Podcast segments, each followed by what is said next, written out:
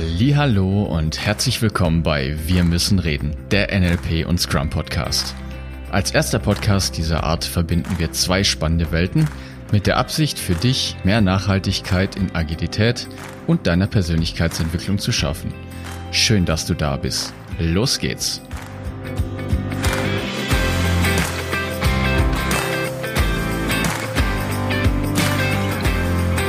Heute zu Gast die wunderbare Kim von AirUp. Sie wird uns verraten, wie dieses Unternehmen in kürzester Zeit auf 100 Mitarbeiter plus gewachsen ist und noch weiter wächst. Und wie du ab sofort gut mit dem Thema Feedback in so einer Kultur umgehen kannst. Sei gespannt auf das Interview und lass dich überraschen.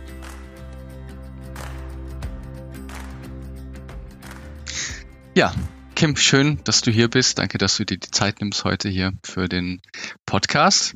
Danke Und für die Einladung. Wir freuen uns, viel von dir zu erfahren heute. Mhm. Ja, dann lasst uns mal los.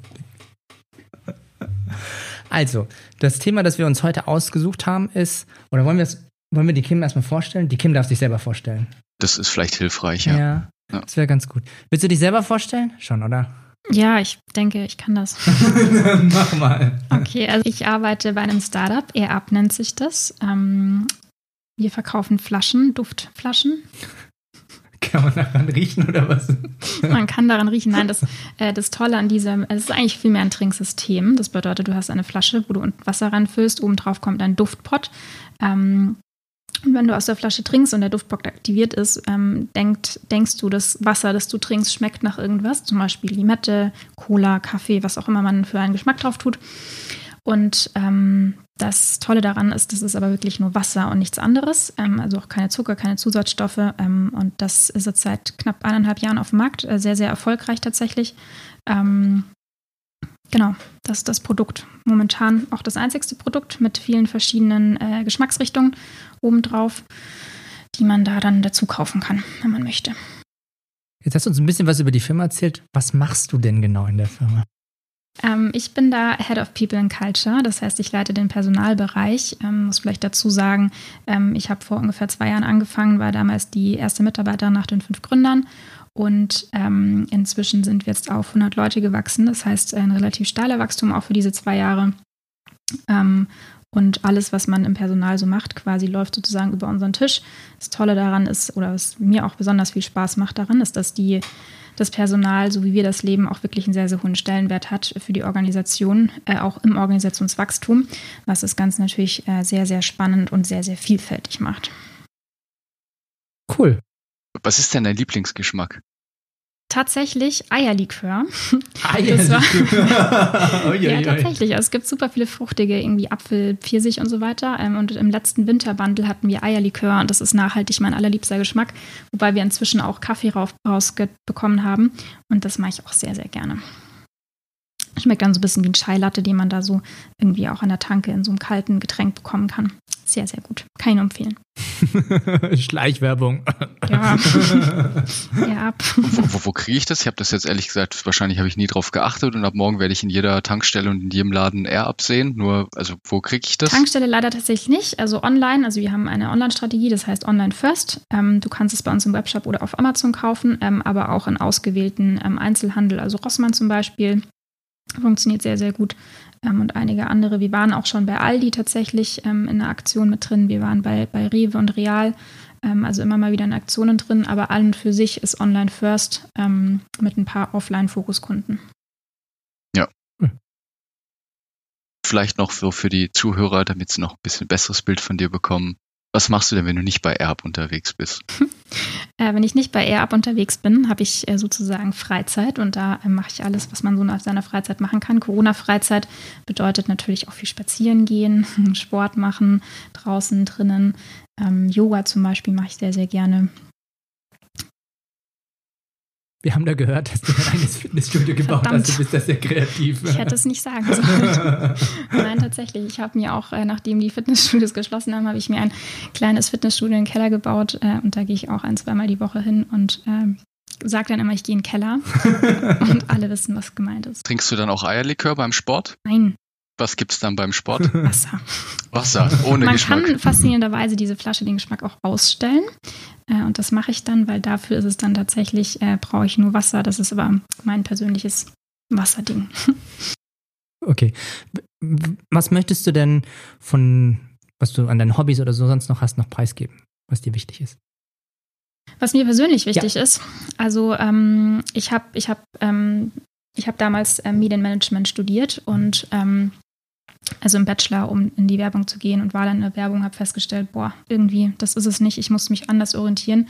War damals schon 25 und dachte mir, kann ich nochmal von vorne anfangen, sonst hätte ich Psychologie studiert wahrscheinlich. Ähm, so habe ich mich für Wirtschaftspsychologie entschieden gehabt, ähm, weil dieses alles, was rund um das Persönliche ist, persönliche Entwicklung und so weiter, das finde ich unheimlich spannend, unheimlich faszinierend. Auch so das Thema Sozialpsychologie, wie so verschiedene Individuen zusammen funktionieren, das äh, ist tatsächlich etwas, was mich auch äh, über die Arbeit hinaus fasziniert und begeistert. Ähm, das heißt, um diese Themen herum finde ich es auch immer wieder sehr, sehr interessant, interessant sich, äh, ja, weiß ich nicht, zu bilden, zu unterhalten, anderen Leuten zu helfen. Das ist schon auf jeden Fall sehr cool.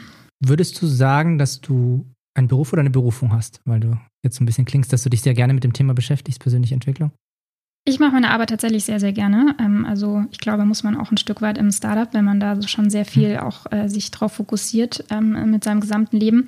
Ähm, das ist eine sehr philosophische Frage. Ich würde sagen, ähm, mir macht mein Job unheimlich viel Spaß und man kann es Berufung nennen, ja, wenn okay. man möchte. Was kann ich mir denn darunter vorstellen? Also was, wie sieht denn so dein, wahrscheinlich gibt es keinen typischen Arbeitsalltag, aber mhm. was sind denn so deine Verantwortungsbereiche und was, was und andersrum, lass mich den andersrum fragen, was unterscheidet einen guten Tag von einem schlechten Tag? Spannende Frage. Ähm, also ich glaube, es gibt tatsächlich einen Alltag, ähm, der gestaltet sich so, dass ich äh, in der Früh haben wir unser erstes Meeting um 9.15 Uhr. Das ist ein CEO-Update, wo ähm, unser CEO uns auf dem ähm, aus dem ja, Exec mitbringt, was halt gerade relevant ist. Das mag sich mal um Performance drehen, das mag sich mal um Operations drehen. Ähm, ja, waren insgesamt oder andere Themen. Immer dienstags ist auch das ähm, HR-Update im Exec. Das heißt, also Exec sind unsere Gründer ähm, und, und der Chris, unser CEO, die sich ähm, da um ja, die, die Themen eben ähm, zentrieren, mal Ad-Hoc-Themen, ähm, irgendwie wenn die Performance eingebrochen wäre oder so, ähm, aber auch strategische Themen, wie wollen wir langfristig unsere Bereiche ausrichten. Und ähm, genau, das heißt, da startet es der, Tag um 9.15 Uhr mit diesem Update. dann geht es weiter mit einem Daily, das heißt, da trifft sich das HR-Team und sprechen wir unsere Themen durch. ja, und dann danach geht es eigentlich tatsächlich sehr viele Meetings. Das ist auch etwas, wo wir gerade momentan arbeiten, dass wir unseren. Wer nicht? ja. Der Meeting da gibt es was Cooles. Kennt ihr MAS, MAS? Mass Acceptance Syndrome? Das ist, das, das ist ganz witzig. Das ist ein Begriff für, dass die Leute da draußen einfach blind die ganze Zeit Meetings annehmen, wenn sie irgendwas kriegen. Dass sie gar nicht mehr hinterfragen, ist dieses Meeting sinnvoll für mich? Ist es sinnvoll, dass ich teilnehme? Und da gibt es einen coolen Spruch, der heißt No Mass. Ich finde den witzig. Ja. Äh, ja, also wir tatsächlich wir arbeiten da gerade dran, ähm, weil das auch teilweise viel zu viele Meetings sind, wo auch viel zu viele Leute drin sind, wo genau das, was du gerade gesagt hast, äh, das Phänomen zugrunde liegt. Ähm, das mache ich eigentlich in einem Meeting, egal, ich wurde eingeladen, ich nehme einfach mal teil. Und das ist natürlich ähm, absolut nicht zielführend und macht den Tag halt auch nicht einfacher, wenn du in einem Meeting drin hockst, wo du eigentlich sowieso nicht anwesend bist, weil du parallel E-Mails beantwortest oder so.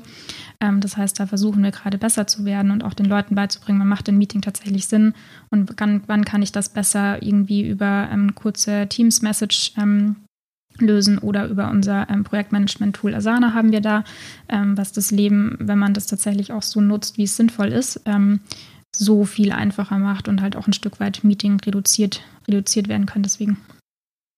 Cool. Genau, du hast noch gefragt, was ein normaler Tag ist. Also äh, viele Meetings, äh, viele Abstimmungsmeetings, ähm, natürlich auch äh, Team, also so One-on-Ones, wenn äh, die ich mit meinem Team habe, um eben Themen durchzusprechen, Themen voranzubringen. Nachdem das Team jetzt wächst und wir auch mehrere Rollen haben auf verschiedenen, also quasi dieselbe Rolle in verschiedenen Personen, Businesspartner zum Beispiel, ähm, werde ich mir da jetzt auch überlegen, wie wir das umstrukturieren können, sodass wir ähm, da auch ähm, ein besseres Alignment haben und aussagefähig sind gegenüber anderen ähm, ja, Teammitgliedern, wenn da irgendwas ist. Ähm, und ansonsten stapeln sich da jede Menge Themen. Ich glaube, was das Arbeiten im Startup ausmacht, ist, dass man auch, wenn man eine Führungsfunktion hat, immer noch unfassbar viel operativ äh, tätig ist. Das heißt, es geht sich gar nicht aus, dass man da selber sich die Hände schmutzig macht, sozusagen. ähm, genau, okay. und dann das on top halt das Thema ähm, Teamführung hat, strategische Ausrichtung. Ähm, wir haben ja vorher drüber gesprochen, äh, wie die Organisation sich bei ERB perspektivisch entwickeln wird ähm, und da eben sich jetzt schon Gedanken zu machen, wie das äh, die HR ja, Struktur in zwei, drei Jahren aussehen soll, ist etwas, was mich zum Beispiel aktuell sehr, sehr beschäftigt, ähm, weil ich gerade dabei bin, mir das auszudenken. Und es bleibt natürlich unter Verschluss. Absolut. Versteht ihr euch denn noch als Startup? Ja, tatsächlich. Also glaube ich, werden auch eine Weile noch tun. Ich, ähm, auch die, die das, ja, die, wie wir zusammenarbeiten wollen, ähm, glaube ich, ist auf jeden Fall sehr Startup geprägt. Ähm, wir sind jetzt schon 100 Leute, aber auch ähm, erst so, also was wir davor haben, andere Länder expandieren und so weiter. Ähm, da werden wir auch noch eine ganze Weile Startup bleiben, rein auch vom Finanzierungsgedanken her. Ähm, wird es auch so sein, dass wir ganz gezielt sozusagen jetzt nicht darauf aus sind, schwarze Zahlen zu schreiben, sondern ähm, wirklich das Unternehmen aufzubauen, auszuweiten und ähm, dementsprechend ja weiter so agieren werden. Das heißt, ihr seid noch durch Fremdkapital gefördert? Ja, genau. Ja. Okay. Hat das auf euer tägliche Arbeit tatsächlich eine Auswirkung? Also ich stelle mir das halt nur so vor, dass natürlich dann außenstehende Geldgeber auf den, den Kurs auch bestimmen können. Ne? Also das dürft ihr jetzt machen, das dürft ihr nicht machen, sonst entziehen wir euch das Geld. Das finden wir hm. super, dass wir das tun. Ich, ich weiß es mhm. nicht. Also wie, wie, wie ähm, ist das im ähm, täglichen Geschäft? Also klar, die haben auf jeden Fall einen Einfluss drauf. Also wie, weil wir, es gibt auch regelmäßige Board-Sessions, wo sozusagen ähm, unser Führungsteam, ähm, beziehungsweise speziell auch die Investoren ähm, Leute bei uns ähm, sich mit den Investoren zusammensetzen und sagen, äh, dieses und jenes haben wir vor. Und dann sagen die, ja, lasst uns doch mal überlegen, das noch so und so zu machen. Also auch wirklich eher, ähm, mm, eher uns unterstützen, ähm, wie wir Ziele erreichen können, weil wir im Grunde genommen alle dasselbe Ziel haben, erfolgreich zu sein. Und dann gibt es schon so Sachen, wo wir sagen, nee, so macht das weniger Sinn aus diesen und jenen Gründen. Ähm, und dann lässt sich das Board da auch gerne ähm, überzeugen, dass der Weg, den wir gewählt haben, der richtige ist oder den wir wählen wollen der richtige ist. Und da ist natürlich das A und O auch die maximale Transparenz, die wir da auch wirklich ähm, an den Tag legen, damit äh, jeder alles verstehen kann, sowohl intern, also die Mitarbeiter selber, aber auch nach oben zum Board, ähm, weil die können natürlich nur verstehen, was wir vorhaben, wenn sie auch wirklich genau wissen, was Sache ist so. Was heißt denn maximale Transparenz? Ähm, also das ist bei uns insgesamt äh, ein transparentes Arbeiten. Das heißt, es gibt nichts, was geheim in einer E-Mail besprochen wird, sondern das ist einfach äh, transparent in Asana bei uns abgebildet, wo wirklich jeder drauf Zugriff hat. Ähm, klar, es gibt natürlich so, so, verschiedene Boards, in Boards arbeitet man da, ähm, die dann eben geschützt sind. Äh, irgendwie zwei also Personalthemen sind zum Beispiel so ein, glaube ich, ganz gutes Beispiel. Ähm, da darf einfach nicht jeder darauf Zugriff haben. Aber ansonsten versuchen wir schon auch Zahlen tatsächlich sehr transparent zu haben, wenn es um die Performance geht. Wir haben jeden Montag ein Montagsmeeting, wo wir auch wirklich vorstellen, äh, so ist gerade unser Verkauf. Ähm, aus diesen jenen Gründen ist er relativ gut. Ähm, da ist er vielleicht gerade schlecht, weil es ist Grund XY passiert. Ähm, also da versuchen wirklich sehr, sehr transparent zu sein, was die, auch so Internas angeht, wo man sagt, boah, wenn das nach außen geraten würde, das könnte uns tatsächlich schaden. Aber wir setzen da eben sozusagen auf die Verantwortlichkeit der Mitarbeiter jedes Einzelnen, versuchen das auch eben entsprechend zu verdeutlichen, dass das jetzt vertrauliche Informationen sind, die nicht nach außen getragen werden sollten. Ähm, und das bisher funktioniert das wirklich sehr, sehr gut und bekommen auch sehr gutes Feedback, weil nur wenn die Leute ähm, wissen, was auch in anderen Bereichen los ist, können sie natürlich gute Entscheidungen treffen für ihren eigenen Bereich und dementsprechend, ähm, ja, im Grunde genommen erfolgreicher sein. Cool, schön. Ein Thema, das ich mir, das gerade bei der Startup-Kultur oder gerade wenn, ich sag mal, junge Berufseinsteiger in eine neue Welt kommen, was ich mir als schwierig vorstelle, ist das Thema, wie kann ich mich persönlich weiterentwickeln? Und da gehört ja ein Punkt dazu, das ist das Thema Feedback. Und mich würde jetzt interessieren, was für eine Art Feedback-Kultur ihr in eurer Firma jetzt gerade habt oder was ihr da entwickelt habt für ein Format, dass es für euch gut funktioniert? Mhm. Ähm, also ganz, also ich glaube, man muss es allgemein betrachten, so wie man quasi Feedback normalerweise versteht. Ähm, äh, der Manager gibt dem Mitarbeiter Feedback, ähm, das ist das eine. Ähm, und dann ist auch das andere ungeplante Feedback sozusagen, wenn irgendwas passiert und dann äh, Feedback gegeben wird. So. Ähm, jetzt vielleicht erstmal zum geplanten. Also wir haben da ein ähm, Das nennt sich Assessment bei uns. Ähm, über unser Personalmanagement-Tool Bamboo HR arbeiten wir da.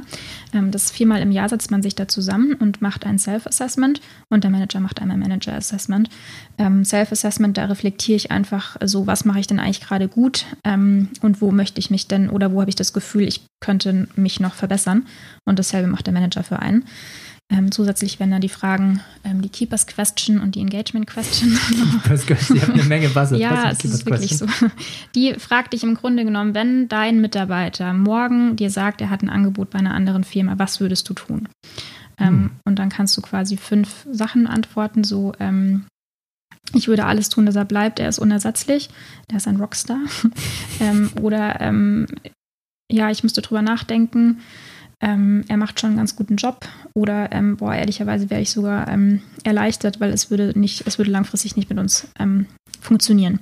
Und ganz, ganz wichtig ist das, dass das keine Frage im Sinne von ist, was würdest du tun? Also willst du deinen Mitarbeiter morgen feuern oder nicht? Das nicht, sondern es tatsächlich lädt nur ein zu reflektieren, ähm, wie, wie, wie ist es denn gerade, wie steht es um den Mitarbeiter?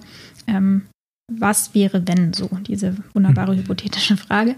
Äh, die zweite Frage ist Attitude, ähm, also wie, wie engagiert und wie, was für eine Attitude hat der Mitarbeiter, wo es dann tatsächlich sehr viel um diese, diese persönliche Interaktion geht mit den, also die Mitarbeiter untereinander fürs Unternehmen, also auch so sehr wertegetrieben tatsächlich auch.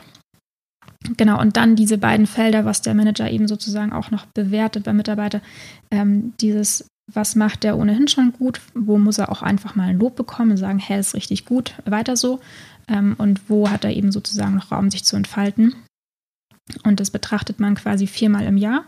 Ähm, und da wird wirklich sich Zeit genommen. Es kostet tatsächlich auch sehr Zeit, dieses Feedback so vorzubereiten. Es ist dann auch nicht so, hier sind drei Stichpunkte, ciao, sondern es muss tatsächlich auch wirklich mit Beispielen aufbereitet werden, zu sagen, guck mal, ähm, das hast du richtig gut gemacht. An diesem Beispiel sehe ich, dass du das dich entwickelt hast. Ähm, ich glaube, du solltest weiter so machen, weil das hat diesen und jeden positiven Impact und ähm, deswegen ja, richtig gut gemacht. Gleiches natürlich dann fürs ähm, in Anführungsstrichen negative bzw. Äh, Entwicklungs, ähm, Entwicklungsbereich. Genau. So, das heißt, wir haben viermal im Jahr diese Selbstreflexion, was auch super wertvoll ist, sich mal Gedanken darüber zu machen, wo bin ich denn stolz auf mich, was finde ich, mache ich gut und ähm, wo finde ich, muss ich noch besser werden. Manchmal matcht es, das ist super. Fremdbild, Selbstbild. Und manchmal eben nicht. Und dann gilt es halt auch zu hinterfragen, wieso ist das so und ähm, was müssen wir da tun, damit ähm, du auch nicht nur alle drei Monate ein Feedback bekommst, sondern halt auch wirklich unter der Zeit. Und da sind wir dann beim zweiten Punkt mit dem Thema Feedback-Kultur. Ähm, wir versuchen, oder wir waren von Anfang an, eigentlich auch als wir noch kleiner waren, super offen, super direkt zu sagen, hey, irgendwie habe ich das Gefühl, es ist nicht so gut gelaufen. Ich finde, ähm, aus diesen und jenen Gründen ähm, hätte das optimaler verlaufen können. Und ähm, das heißt, da ist das sozusagen Reddit Candor heißt es, genau. Ähm, auch wirklich zu sagen, äh, jetzt in diesem Moment, ich habe ein Feedback für dich, ich gebe es dir. Ähm, und du kannst, der Feedback-Empfänger kann entscheiden, ob er es annimmt eben und halt damit arbeitet oder sagt, okay, das sehe ich einfach gar nicht. Ähm, trotzdem danke, dass du es mir gegeben hast. Und da ist natürlich alles entscheidend, nicht zu sagen, ähm, und das ist ein sehr, sehr schmaler Grat, ähm, nicht zu sagen, so, ich habe ein direktes Feedback für dich, ich klatsche es dir um die Ohren, danke, ciao, ich habe es jetzt äh, entsprechend unserer Feedback-Regel nämlich direkt gemacht, sondern tatsächlich das trotzdem du es sofort machst, auch wertschätzend rüberzubringen. Und ich glaube, manchen fällt das einfacher, manchen fällt es schwerer, ähm, da auch wirklich ein gutes Feedback zu geben, sodass der andere überhaupt die Chance hat, das anzunehmen in diesem Moment auch. Und da versuchen wir, ähm, oder das ist unser großes Ziel, und ich glaube, bisher lieben wir das auch sehr, sehr gut, ähm, dass das nicht nur Manager zu seinem Mitarbeiter ist, der das direkte Feedback gibt, sondern eben auch andersrum. Ähm, auch crossfunktional, auch ähm, über Hierarchiestufen hinweg. Das heißt, ähm, wenn jemand, ähm, weiß ich nicht, ein Praktikant, äh, um das krasseste Beispiel zu nennen, das Praktikant an unseren CEO ein Feedback hat, dann soll er ähm, die Möglichkeit haben und auch das Gefühl haben, er darf das, das Vertrauen haben, dass ihm, dass ihm nicht schaden wird, ähm, zu sagen, Chris oder Janis, wir haben zwei CEOs, ähm, das ist mein Feedback und hier hast du es. So. Okay, lass uns noch mal kurz drei Schritte zurück. Wir machen jetzt sehr viele Sachen auf. Alles gut. Ich möchte gerne mal an einem Punkt anfangen. Ich finde den Satz ganz schön. Was Peter über Susanne sagt, sagt sehr viel mehr aus über Peter als über Susanne. So. Für mich ist das ein schönes, ein schönes Beispiel darüber, dass Feedback, das ich jemandem gebe, erstmal sehr viel darüber aussagt, wie ich das sehe. Also zum Beispiel jetzt im, im Arbeitskontext, weil du den, den ersten Teil genannt hattest, Fremd- und Eigenbild ist, wenn zum Beispiel der Mitarbeiter sagt, ich bin stolz auf diese Leistung und der Manager würde sagen, nee, eigentlich hast du es verbockt so in die Richtung, dann ist es ja erstmal eine Frage von Interpretation. Also, und worum es mir da geht, ist, wie, wenn ihr wirklich in den Konflikt geratet, dass die Fremd- und die Eigenwahrnehmung unterschiedlich sind, wie geht, wie geht ihr damit um? Ich glaube, ein ganz großer Faktor ist hier das Thema Wertschätzung, ähm, weil ich grundsätzlich nicht davon ausgehe, dass jemand äh, das jetzt absichtlich falsch sieht, sondern ähm, halt es einfach nicht besser weiß. Und dann muss ich, es ist meine Aufgabe als Manager oder meine Aufgabe als Feedbackgeber, ihm zu helfen, zu verstehen, warum ich eine andere Sichtweise habe. Und das ist, glaube ich, sehr viel durch Kontext auch gegeben, sehr viel durch Transparenz, durch Offenheit gegeben, zu sagen, guck mal, ähm, ich, ich gebe jetzt einen größeren Kontext und in diesen eingebettet bin ich der Meinung, dass deine mhm. Sichtweise vielleicht ähm, ein bisschen eindimensional ist oder ein bisschen von einer Perspektive nur kommt. Ich lade dich ein, jetzt auch mal die andere Perspektive mit einzunehmen oder einfach das Bigger Picture zu betrachten so. Ähm, ja, also ich glaube, da ist Kommunikation tatsächlich das A und O. Ähm, und ja, auch hier gibt es Leute, die es besser können als andere. Ähm, aber da ist eben das große Ziel, insgesamt besser zu werden. Und auch derjenige, der nicht versteht, warum er jetzt ein negatives Feedback bekommt, wo er selber doch die Meinung hat, er hat das sehr, sehr gut gemacht, ähm, der Meinung ist, ja, wir sind hier alle in einem Team und der möchte mein Bestes und ähm, jetzt muss ich auch versuchen, irgendwie da offen, ja, open-minded dran zu gehen, äh, um das entsprechend verstehen zu können. Ist das das, was du meinst? Es geht schon in eine Richtung. Was passiert denn, wenn ihr euch nicht einigen könnt? Ich spiele jetzt einfach mal das Spiel hypothetisch. Was ist passiert, wenn, nicht, wenn ihr euch nicht einigen könnt? Macht dann der Mitarbeiter das, was er möchte? Oder macht es der, was der Manager? Oder ist das einfach nur Feedback, das jetzt im Raum stehen bleibt und ich muss da gar nichts machen? Das ist schön, dass ich jetzt bekommen habe. Ich kann jetzt tatsächlich gerade nicht an ein Beispiel denken. Okay. Ähm, dann gehen wir in den Keller pumpen. Dann gehen wir in den Keller und pumpen erstmal eine Runde. Oh, wir wollen tatsächlich in unserem Keller auch einen Boxsack aufhängen. Also so verkehrt ist das. Wusste ich. Nehmt euch in, der Arbeit. Wusste ich. Ja. ähm, ja. Nee, ist okay. Um, ähm, dann habe ich noch eine andere Frage. Und zwar, angenommen, da kommt jetzt das Feedback aus mehreren auch Richtungen, also jetzt zwei, drei Feedback aus unterschiedlichen Richtungen. Wie hast du den Eindruck, dass das die Leute umsetzen? Also, weißt du, wird das angenommen und dann verändern die Leute das, was ihnen gesagt worden ist? Oder ist es dann so, das geht dann wieder unter im Tagesgeschäft? Ich glaube, das kommt auch ganz stark darauf an, was für ein Feedback, von was für ein Feedback sprechen wir. Es ist jetzt so, ähm, ich finde, äh, die E-Mails, die du an externe Leute ähm, schreibst, die sind mir immer so ein bisschen sehr unterkühlt. Äh, ich gebe dir den Tipp, wie man eine nettere E-Mail schreibt, keine Ahnung. Dann ähm, würde ich behaupten. Zieh meine Jacke an, ja. äh, dann, dann an so einem Beispiel würde ich behaupten, ja, der nimmt das dann auf und äh, Pflicht ist dann entsprechend. Das ist vielleicht tatsächlich ein Beispiel. Ich habe eine Kollegin, äh, die über, wir, äh, wir arbeiten mit Microsoft Teams und dann mhm. schreiben wir eben auch sehr, sehr viel so chatmäßig. Ähm, und die ist, wenn sie schreibt, komplett anders, als sie in echt ist. In echt lacht die die ganze Zeit, super fröhliche Person. Und im Chat denke ich mir immer so, oh Gott, ist sie schlecht gelaunt? Habe ich was falsch gemacht? Wieso ist sie nur so gemein? Mhm. Ähm, und dann habe ich mal das offen angesprochen, habe gesagt, du, ich habe das Gefühl, das ist irgendwie, du bist ein komplett anderer Mensch, wenn wir uns schreibend unterhalten. Ähm, und dann kam raus, was mir einfach tatsächlich fehlt, ist mein Smiley, so ganz doof gesagt. Ähm, und sie hat das tatsächlich umgesetzt, ähm, auch mit ihren Mitarbeitern. Und seitdem ist die Kommunikation da auch deutlich nach oben gegangen. Also positiv sozusagen mhm. eher in der Intention wahrgenommen. Ähm, genau, also sowas würde ich sagen, ja, das kommt damit rein. Mhm. Ähm, so Feedback ist natürlich dann in, insofern spannend, wenn es tatsächlich auch ein, also ein bisschen krasseres Thema irgendwie ist. Ähm, und ich habe das zum Beispiel oft, also ich, ich was, also ich liebe dieses offene Feedback auch sehr direkt, auch mit unserem Chef, mit unserem CEO, das ist auch mein direkter Vorgesetzter. Ähm, wenn ich finde, da passt irgendwas nicht, dann sage ich Chris, also wir müssen jetzt reden. wir müssen Passt reden. wir genau. müssen reden. äh, und dann sage ich ihm das und äh, ich weiß, dass er das ja auch selber lebt und schätzt und wenn wir da tatsächlich nicht einer Meinung sind oder nicht auf den grünen Nenner kommen, ähm, dann trennen wir uns halt mit jeweils trotzdem noch einer anderen Meinung. Jeder ist trotzdem reicher um die Perspektive des anderen, weil wir einfach offen darüber diskutiert haben. Ähm, und dann habe ich schon mich selber ertappt, wo ich mir dann im Nachgang nochmal irgendwie Gedanken drüber gemacht habe, das Gespräch reflektiert haben, zu sagen, ja, hm, macht irgendwie doch Sinn. Ähm, und ich habe auch ihn schon dabei ertappt, äh, wie er genau dasselbe äh, eben hat. äh, dass man das einfach dann nochmal, ja, die Meinung des anderen ähm, in seinen eigenen Horizont mit einpflicht und sich das dann halt einfach, ja, sehr bereichernd ist in seiner eigenen Meinungsbildung. Jetzt hast du ja gemeint, das soll auch im Idealfall so sein, dass sogar ein Praktikant im Idealfall also zum CEO gehen kann und Feedback geben kann. Wird sowas denn wirklich genutzt? Also ich kann mir einfach vorstellen, dass da halt die die Hürde Respekt, einfach oder? sehr, sehr hoch ist, dass sie sich sagen, boah, ja klar, ich als Praktikant, ich gehe jetzt zum CEO und sage ihm, er hat nicht mal eine Latten am Zaun. das ist nicht wertschätzen. ich wollte gerade sagen, da sind wir beim Thema Wertschätzen, so sollte der Praktikant das nicht machen. ähm, nee, also ich weiß, was du meinst. Ähm, ich, sowas muss ich man lernen. Das sehr wertschätzend. du hast nicht mehr alle Latten im Zaun, David. ja, danke. ähm, sowas muss man lernen. Also jetzt jemand, der neu reinkommt, vielleicht ist ein Praktikant sogar eigentlich noch ein bisschen tatsächlich ein schlechteres Beispiel in dem Sinne, weil der ist noch komplett frisch. Der weiß überhaupt noch nicht, wie es in der Geschäftswelt da draußen läuft. Ähm, heikel ist die ganze Angelegenheit, wenn wir jemanden haben, der vielleicht aus einem konzernigeren Hintergrund oder einfach einen sehr viel hierarchischen ähm, Hintergrund kommt, der jetzt in unsere Kultur mit reinkommt, wo sowas gewünscht ist, tatsächlich auch, ähm, direktes Feedback auch an einen CEO. Ähm, die müssen das erst lernen. Das muss man dann erst nach und nach beibringen, dass nur weil ich jetzt mit meinem Vorgesetzten spreche, das keine Eskalation ist, sondern ähm, einfach ein direktes Feedback.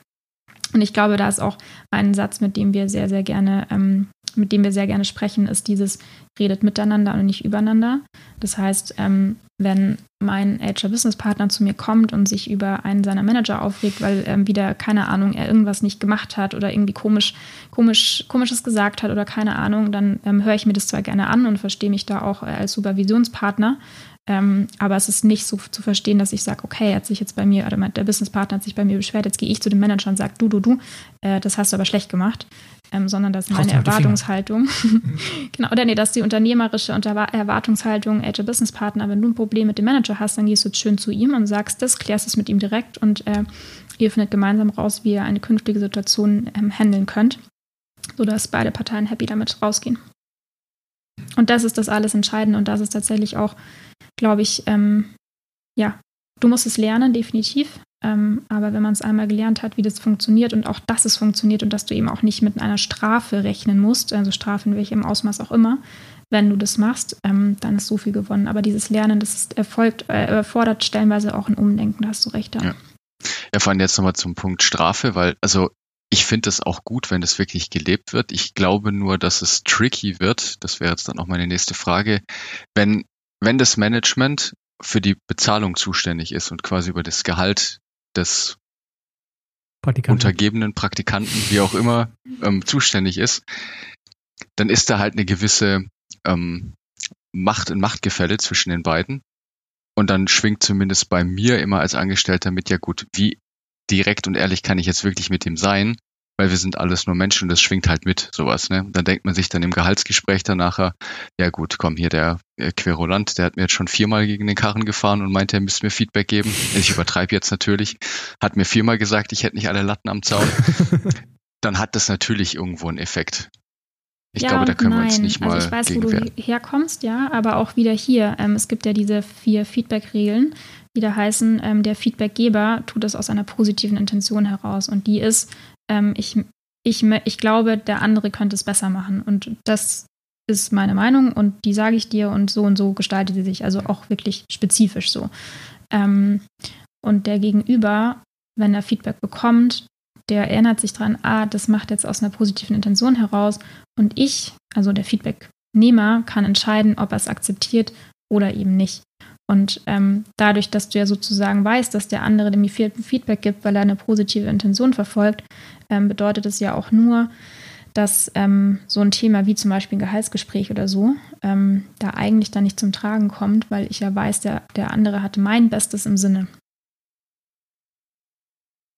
Ja, wenn das wirklich so funktioniert, ist das gut. Also ich will nicht sagen, dass es nicht klappt. Ich glaube nur, dass es einfach schwer ist, diese Situation voneinander zu trennen weil das schwingt dann einfach halt mit. Ja, also ich glaube, es erfordert durchaus auch ein, ein, ein Maß an Selbstreflexion, ähm, was auch wieder ein Thema Kultur ist, ähm, dass wir eben in unserem Unternehmen eine Kultur haben wollen, wo eben sowas nicht ist, haha, ich bin aber hier höher gestellt und ich entscheide jetzt über dein Gehalt und du, so, das ist eben nicht, das ist eine schlechte Kultur und sowas wollen wir eben auch gar nicht fördern und ich glaube, da sind wir noch in der Größe, ähm, wo wir das tatsächlich auch beeinflussen können, aktiv ähm, damit das eben nicht passiert. Und sowas, ähm, es gibt ja diesen wunderbaren Spruch, der Fisch stinkt vom Kopf. Ähm, ich glaube, das wäre dann hier auch etwas, was vielleicht zutreffend wäre, wenn ähm, unser Management ähm, mit Feedback so umgehen würde, dass der Mitarbeiter wirklich fürchten muss, dass es da sein Gehalt oder seine Zukunft, wie auch immer, beeinflusst wird, ähm, dann ja, dann kann das nicht funktionieren. Ähm, aber genau sowas wollen wir eben fördern. Und ich glaube, da hat jeder Mitarbeiter, der schon ein bisschen länger mit dabei ist, lernt es nach und nach, dass es eben okay ist, dass es gewünscht ist, gefordert ist. Tatsächlich wird Feedback auch aktiv eingefordert. Ähm, also auch zu sagen, ähm, hier Mitarbeiter XY, ähm, hast du Feedback für mich? Und dann ähm, ist es tatsächlich gewünscht, dass er auch Feedback äußert, und zwar kritisches Feedback. Ähm, genau. Ja, das ist der Idealfall. Genau. Es ist eine Schulung, also es ist eine, also man muss es lernen. Und da sind wir tatsächlich auch dabei. Wir haben auch ein neues äh, Feedback-Modell, was wir gerade austesten, und zwar ähm, ein Feedback-Dinner. Also jetzt momentan ist es eben ein Remote-Dinner. Online-Dinner. genau. äh, leider persönlich wäre es natürlich noch cooler.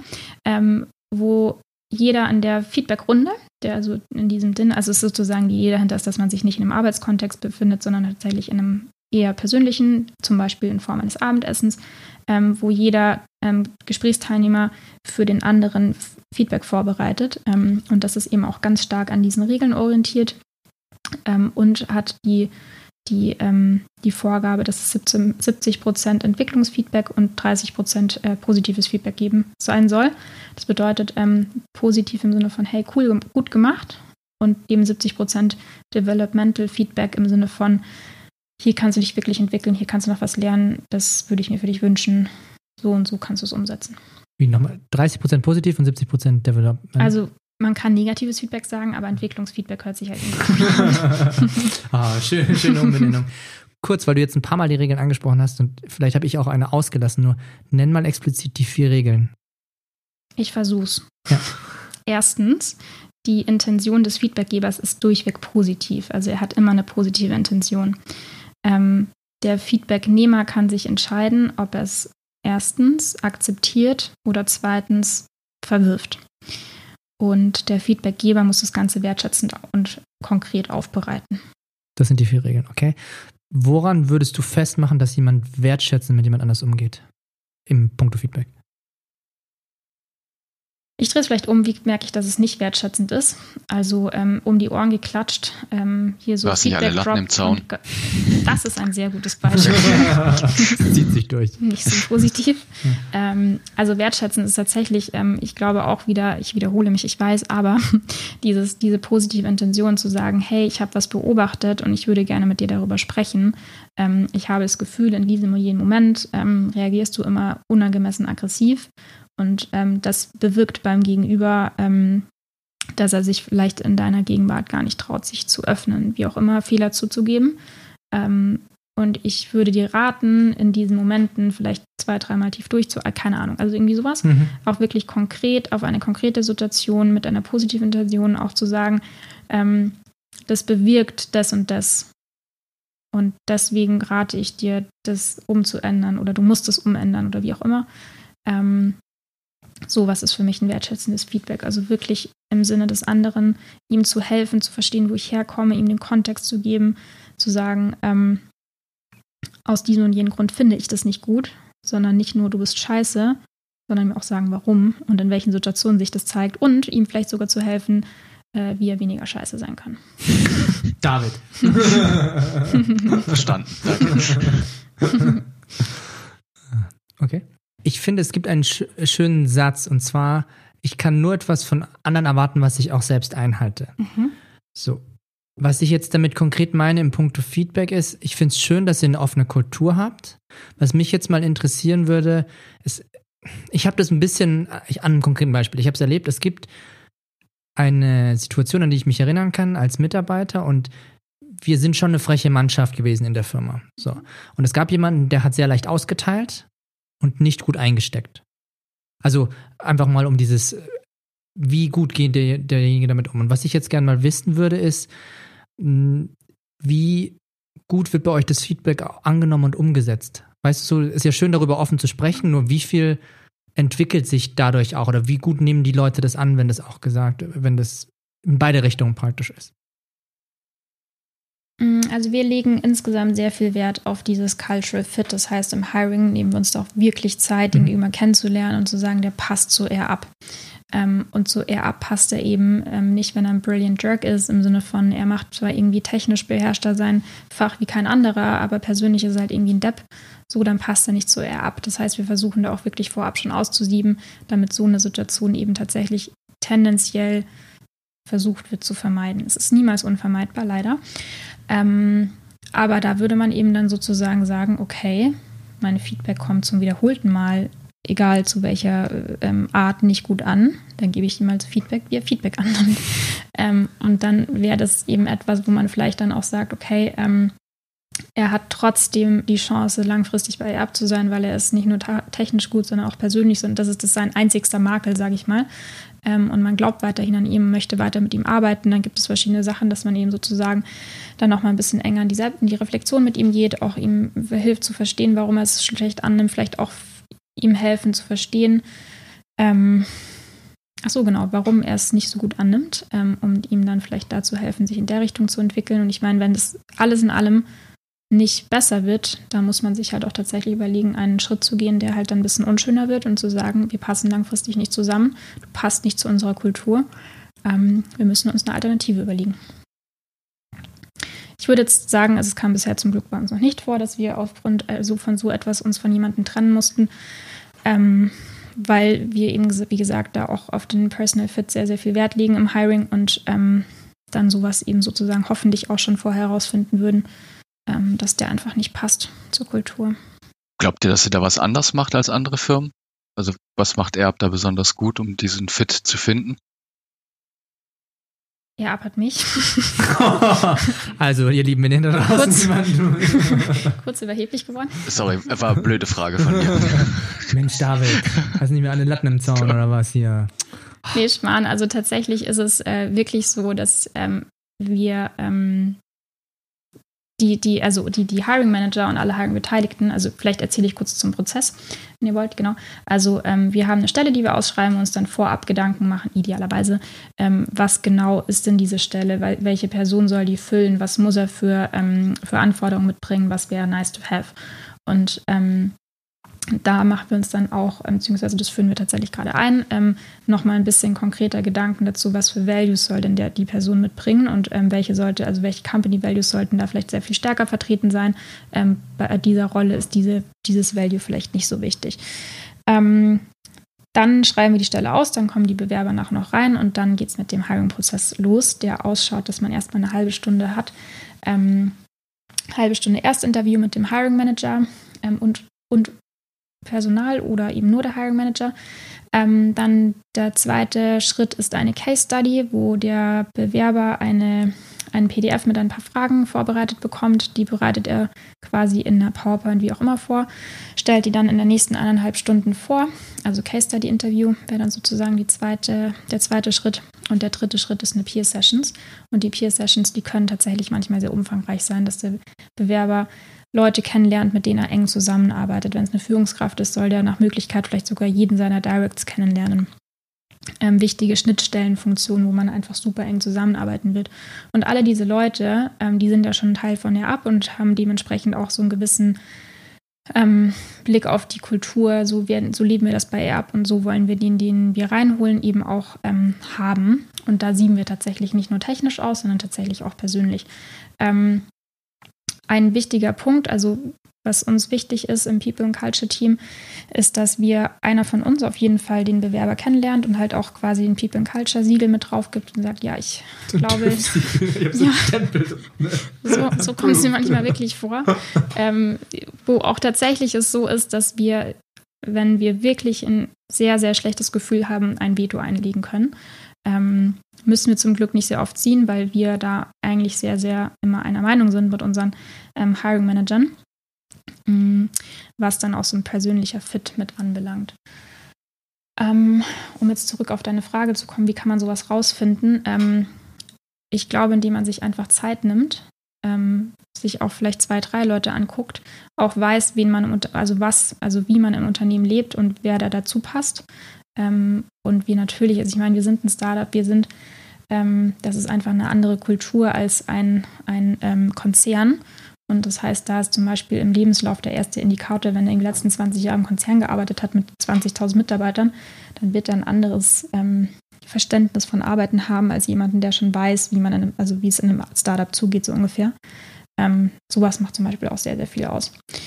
Da gibt es jetzt nicht die eine Frage, die genau herausfindet, ob der die Person ein Perfect Cultural Fit ist oder nicht, ähm, sondern ich glaube, das ist einfach so ein Gefühl, was sich aus über den ganzen Prozess herausgibt und wir ähm, sammeln und dokumentieren alle Informationen zu einem Bewerber in unserem ähm, Management-Tool, ähm, wo man dann auch wirklich sich ein gesamthaftes Bild ergibt zu einer Person, wo man dann eben auch tendenziell rausziehen kann, das passt, das passt nicht. Darfst du noch ein bisschen tiefer mal noch einsteigen in dieses Peer Review, wie mhm. das genau aussieht? Weil das finde ich ist eigentlich ein sehr, sehr eine coole Idee und die habe ich jetzt so auch noch nie gesehen. Weil die Idee, dass dann natürlich schon die Mitarbeitenden denjenigen kennenlernen und dann halt eben auch darüber entscheiden können, ganz viele verschiedene Perspektiven darauf ja. Blicken und dann halt sagen, ja gut, der passt oder der passt nicht. Das kann, glaube ich, schon sehr wertvoller Punkt sein. Ja. Mhm. Also da vielleicht noch wichtig dazu zu sagen, also die finale Hiring-Entscheidung hat immer der Hiring Manager, niemand anders, auch kein CEO, sondern der Hiring Manager selber hat die finale Entscheidung. Ähm, aber ich würde sagen, die Wahrscheinlichkeit ist sehr, sehr hoch, dass er sich gegen eine Person entscheidet, wenn einer der Beteiligten ein sehr schlechtes Bauchgefühl hat. So, so vielleicht vorab. Ähm, der Peer-Prozess sieht so aus, dass man sich im Vorfeld, ähm, wenn man die Stelle ausschreibt oder im Rahmen der Ausstellung Gedanken macht, wen möchte ich denn im Peer-Interview haben. Also das ist geplant, das ist nicht ad hoc entschieden, so, ah, der ist heute da, der kriegt heute ein Peer-Interview, sondern das ist tatsächlich geplant, dass irgendwie zwei, drei Peers nochmal dazukommen. Ähm, und das soll auch immer einen Grund haben, warum dieser Peer jetzt das Interview macht. Das soll, kann irgendwie sein, es ist ein zukünftiger Direct Report oder ähm, die werden so eng zusammenarbeiten, die sollten irgendwie sich vorher immer schon mal kennengelernt haben. Oder ähm, zum Beispiel, wenn, wenn ich dann nochmal im Peer-Interview mit dazukomme, dann habe ich meistens einen konkreten Auftrag, irgendwie nochmal herauszufinden, ob die Leadership-Qualitäten mitbringt, obwohl sie vielleicht vorher noch keine ähm, ähm, Führungserfahrung hat oder einen anderen konkreten Auftrag. Also es soll schon, es soll schon einen validen Grund haben, warum die Person jetzt im Peer-Interview ist oder nicht. Und hinterher ähm, ist es sozusagen die Idee, dass der Peer auch gebrieft wird. Was soll, aber nicht jeder Peer hat ähm, volle Einsicht in die Bewerbungsunterlagen. Das ist natürlich Datenschutz ein großes Thema. ähm, genau, das heißt, da muss ich auch als Hiring Manager mir vorher überlegen, was gebe ich denn diesem Peer jetzt einen Auftrag, was soll er denn rausfinden? Und es kann sein, dass es ist, wo ich habe irgendwie hier noch ein ganz großes oder ein kleineres Fragezeichen. Ähm, bitte schau dir das doch nochmal genau an, ähm, weil ich bin da noch unsicher. Oder es kann sein, dass tatsächlich im Vorfeld ähm, definiert wurde, dieser Peer soll ähm, einfach tatsächlich nur rausfinden, ob er die andere Person mag, so eher so Coffee Date mäßig. Und dann ähm, ja, kriegen die auch, also die Peers haben auch ähm, im Idealfall alle schon eine kleine Peerschulung unterlaufen. Wir haben auch ein ähm, ein Wiki, ein Unternehmenswiki, ähm, wo alle möglichen Informationen gesammelt sind. Da kann dann der Peer zum Beispiel auch reingehen, was für Fragen kann ich in ein Peer-Interview stellen, sodass er da auch nicht komplett blank reingeht und es nur ist so, ja, erzähl mir mal deinen Lebenslauf, weil das ist ja nicht das Spannende in einem Peer-Interview, sondern tatsächlich, da geht es um die Person. Ist es dann immer sequenziell? Also einer kommt dann her, dann unterhält er sich mit dem, dann geht er zum nächsten Peer oder sind dann quasi fünf Peers ausgewählt und die fünf verbringen dann fünf Stunden mit dem? Interviewer nee, und machen sich einen schönen Abend. Ähm, 101 oder 2 zu 1. Ähm, ja. Genau.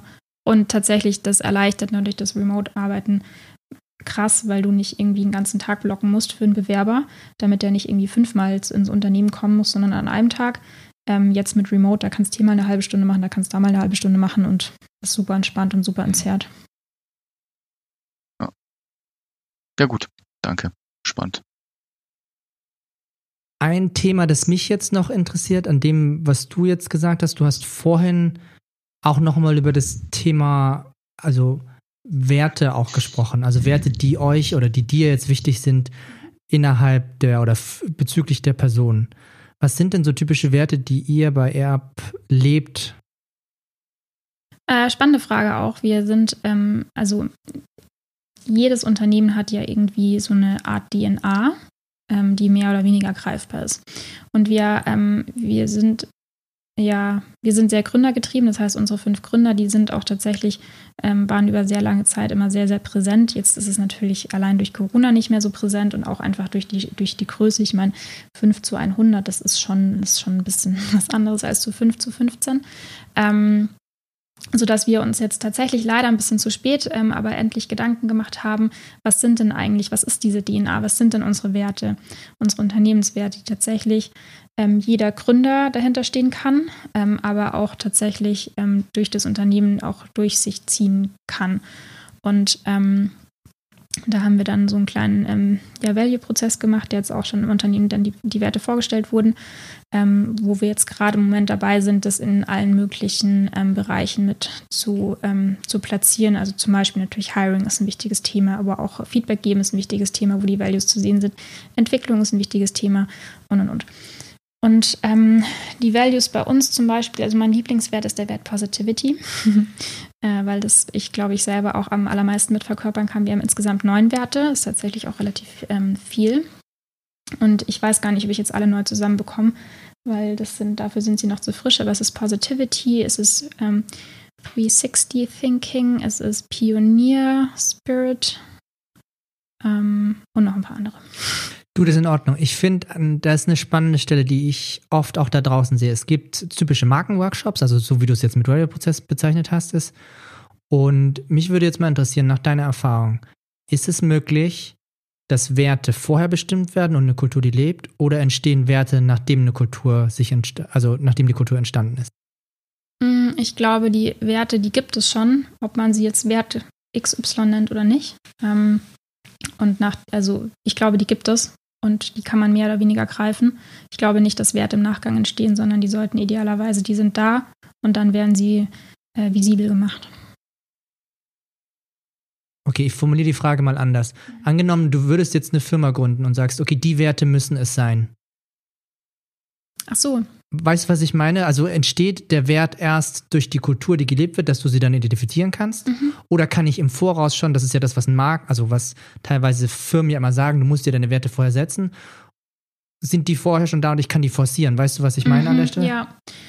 Boah, ist eine gute Frage. Ob es da jetzt ein richtig und falsch geht, das kann ich nicht sagen. Ich kann dir nur meine persönliche Meinung mhm. dazu sagen. Und die wäre so, dass ich es schwer finde, wenn ich ein Unternehmen gründe, mir im Vorfeld Gedanken zu machen, was mein Unternehmen für Werte haben soll. Ähm, weil als Gründer hat man tendenziell andere Dinge zu tun, als über sich solche Dinge Gedanken mhm. zu machen. Ähm, sodass das tatsächlich, glaube ich, etwas ist, was entsteht oder das ist dann halt da. Und irgendwann kommt irgendjemand und sagt, Moment, wir brauchen doch Werte, jetzt gucke ich mal, was hier ist und bastel mir daraus eben die, diese Werte, Wörter, wie auch immer, mhm. ähm, die dann sozusagen die Werte sind. Okay. Macht Sinn? Ja, doch, das beantwortet meine Frage, weil das bestätigt die Theorie, die ich habe, dass du so viel nachdenken kannst, wie du willst, dass es gibt so einen schönen Satz, Culture eats change for breakfast. Also, dass praktisch eine Kultur einfach entsteht, egal ob ich jetzt sagen will, wir machen jetzt den Wert, keine Ahnung, Ehrlichkeit. Nur wenn die Kultur anders geprägt ist, dann kann ich mich drehen und wenden, wie ich will. Das ist halt die Kultur, wie sie entstanden ist. Ja. Also, Deswegen, deswegen hat es mich einfach interessiert, ja. wie deine Erfahrung Ich glaube, so divers und so, ich meine, es gibt ja auch zig Theorien da draußen, äh, wie viel perfekte Gründer man hat und mhm. so weiter. Ähm, ich glaube, fünf Gründer, ähm, das ist super erstaunlich, dass nach zwei Jahren oder sogar länger natürlich, ähm, die immer noch so gut zusammen funktionieren und das auch perspektivisch so ist, dass sie, glaube ich, weiterhin sehr gut zusammen funktionieren werden. Ähm, das ist ungewöhnlich. Und ich mhm. glaube, ähm, so super divers sie sind, gar keine Frage. Ähm, so haben sie trotzdem eine gleiche Vorstellung von, wie man miteinander umgeht. Ähm, und diese gleiche Vorstellung, glaube ich, hat es geschafft, tatsächlich auch, dass als diese Art von Kultur, wie wir sie jetzt haben, tatsächlich auch ähm, so lang zu leben, sodass wir jetzt sozusagen wirklich krass viel Futter haben, ähm, daraus dann auch diese Values eben sozusagen zu machen. Mhm. Und da ist zum Beispiel das Thema Positivity. Also ähm, natürlich, es gibt Ups, es gibt Downs, man hat auch mal einen schlechten Tag, aber alles in allem macht es wirklich Spaß, bei uns zu arbeiten, weil es einfach man mit Leuten umgeben ist, die wirklich Spaß an ihrer Sache haben, die wirklich positiv sind, die aus jedem Fuck-up irgendwie dann nochmal das Beste draus machen und dann ist es meistens sogar die Chance, wirklich zu einem harten Down, äh, Up zu werden. Ähm, das, glaube ich, ist super viel wert und das, das schafft man nicht natürlich, indem man irgendwie sich nicht versteht oder so, sondern mhm das, glaube ich, hatte einfach ähm, schon vom, von, von vornherein einfach super viel Potenzial mitgebracht. Das ist jetzt so ein schönes Stichwort, so vielleicht zum langsamen äh, Abschluss mhm. des, des Interviews. Was, so als Tipp jetzt für die, für andere Startups da draußen, was waren so deiner Meinung nach eure größten Fuck-Ups? Und was sind so die Learnings, die ihr jetzt mitgenommen habt, die ihr anderen Startups so mit auf den Weg geben würdet? Hab ich. Wir brauchen noch eine Stunde, David. Ob ich jetzt die größten Fuck-Ups teilen darf, weiß ich nicht genau. Ähm, aber klar, ich meine, es, es, es, es ist ganz natürlich, dass es auch einfach mal Dinge gibt, die schief gehen. Ähm, das Wichtige ist, glaube ich, das Beste draus zu machen. Es am besten frühzeitig zu erkennen und um dann vielleicht sogar, bevor es zum richtigen Fuck-Fuck-Up wird, ähm, nochmal irgendwie ähm, gegenzusteuern. Ähm, ein super süßer Fuck-Up, wie ich finde, ähm, der aber zu seiner Zeit auch so, oh, das hat so viel Energie gekostet. Ähm, wir hatten auf unserer allerersten Produktverpackung, die ja auch wirklich ähm, zehntausendfach in Produktion gegangen ist, ein i zu viel. Da war einfach auf der Verpackung in der Schrift einfach ein i zu viel. Und ähm, wir haben halt dann gesagt, eher ab oder was? nee, nicht im Logo, Gott sei Dank, sondern in irgendeinem Fließtext irgendwie. Ah weiß nicht, im, in, keine Ahnung, also irgendein kleines i ähm, auf der Seite in super kleinen, Schriftgröße vielleicht, weiß ich nicht, neun oder zehn oder so. Ähm, aber es war halt ein i zu viel und so mhm. viel Zeit und ähm, ähm, Energie, die man dieses ähm, Package-Design gesteckt hat, das war halt dann so super ärgerlich, dass dieses blöde i da, da halt noch drin war. Und ähm, wir haben halt dann gesagt, okay, fuck, ist das jetzt passiert? Äh, wir können es nicht rückgängig machen, wir können es dann für die nächste Marge natürlich nochmal ausbügeln. Ähm, aber die, keine Ahnung, 10.000, 20.000, die jetzt produziert, die haben wir halt jetzt dieses I. Und dann haben wir halt da irgendwie was Nettes draus gemacht und haben halt gesagt, das ist irgendwie, ich weiß nicht, Easter Egg.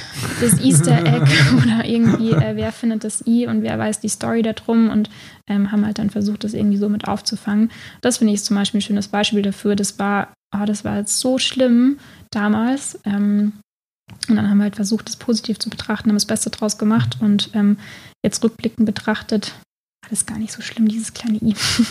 Ja, dann lass mich die Frage noch mal ein bisschen konkreter machen, weil also das Wachstum, was ihr hingelegt habt, ist mhm. ja schon echt beeindruckend und ich glaube, dass sich da eventuell das ein oder andere Startup ja auch in dieser Kategorie bewegt und mhm. das bringt natürlich eine Menge Herausforderungen mit sich. Und das ist jetzt genau auch so dein Bereich gewesen. Was würdest du denn so als Tipps jetzt mitgeben, auf was man unbedingt achten sollte bei diesem immensen Wachstum? Was ist so dein, dein Geheimnis? Also ich glaube, was super wichtig ist, ist ein Ziel zu haben. Ähm, also wir haben Unternehmensziele, ähm, die ganz klassisch auch an KPIs gemessen sind. Ähm, also in verschiedenen, in verschiedenen Bereichen möchte man dieses und jenes erreichen. Also wirklich ein Ziel haben, wo alle darauf hinarbeiten können. Und jeder Bereich kann seinen Beitrag leisten, jedes Team kann seinen Beitrag leisten und jeder Mitarbeiter kann seinen Beitrag leisten. Also wirklich da jedem diese dieses Framework mitzugeben, in dem bewege ich mich und da sollst du hingaloppieren und nicht aus Versehen in die falsche Richtung. ähm, also das finde ich ist super, super wichtig, ähm, was einfach jedem hilft, damit zu kommen. Ich finde diese Transparenz, diese maximale Transparenz, die ist unfassbar wichtig, weil nur wenn du Kontext und Transparenz der Mitarbeiter gibst, und zwar auch für sensible Daten, hat er alles, was er braucht, um eine Entscheidung treffen zu können und eben nicht immer zu X oder Y zu rennen und zu sagen, kann ich das so und so treffen, einfach weil er es nicht weiß, wie er es besser machen soll. Also ich glaube, für Speed ist das auch sehr entscheidend, da eben den gesamten Kontext, die gesamte Transparenz mitzuhaben. Ähm, ja, ganz blöd, aber Spaß an der Sache ist, glaube ich, auch unfassbar wichtig, dass man einfach. Positivity, ja. ja. Das sind die einfachen Sachen, die gut sind. Ja, es ist wirklich so wichtig, ähm, wenn du dich mit Leuten umgibst, die auch Spaß an der Sache haben, wo man gemeinsam sich ähm, vielleicht auch mal kurz aus dem Sumpf wieder rauszieht. Ähm, das ist so viel wert. Man verbringt so unfassbar viel Zeit in der Arbeit. Ich glaube, gerade Startups, gerade Gründer verbringen noch tausendmal mehr Zeit in irgendwelchen, in der Arbeit als alle anderen Leute zusammen. Ähm, dann musst du dich mit Leuten umgeben, die das die Energie geben, ähm, das Ganze auch tragen zu können. Ähm, was habe ich noch für Tipps? Bestimmt noch etliche, aber du wolltest ja Schluss machen. ich probiere jetzt noch mal kurz eine Zusammenfassung und ihr zwei dürft gerne ergänzen, wenn ihr noch irgendwas habt. Also du hast das jetzt Fitnessstudio im Keller ist noch ein Tipp. Ja, das ist ein super Tipp. Ich kann ihm jeden empfehlen. Ja, das hilft. Das, das war das Geheimnis von Air Up. ich dachte, das ist die Kim. Geheimnis von Air Up. Oh, das gefällt mir. Also, ich habe für mich jetzt spannende Sachen mitgenommen und ich lese jetzt mal auf, was mir nochmal alles einfällt und ihr ergänzt nochmal. Also, diese vier Feedback-Regeln finde ich super spannend. Das erste war, ich weiß nicht, ob es das erste war, aber es geht darum, ich kann selber entscheiden, ob ich das Feedback eben annehme. Das ist ein Punkt. Dann der zweite Punkt war, ich kann entscheiden, ob ich das Feedback verwerfe. Mhm. Dann das dritte ist, es soll wertschätzend ablaufen und jetzt ist mir der erste wieder eingefallen und der erste ist, alles Feedback hat eine positive Absicht. Das sind so die vier goldenen Regeln von Feedback, die ich an der Stelle jetzt mal mitgenommen habe, die du genannt hast. Dann habe ich für mich mitgenommen, lass dir Zeit beim, beim Einstellen von Leuten. Heißt, also es bedeutet nicht zwangsläufig, dass ihr jetzt den gleichen Prozess haben müsst, wie es er habt, nur es geht darum, einen sehr umfassenden Blick aus unterschiedlichen Perspektiven zu nehmen und zum Beispiel auch das, was dem David gut gefallen hat, das Peer Review zu machen, also die Leute, die in Zukunft mit der Person arbeiten, dass die da auch einfach mal ein Gefühl für die Person bekommen.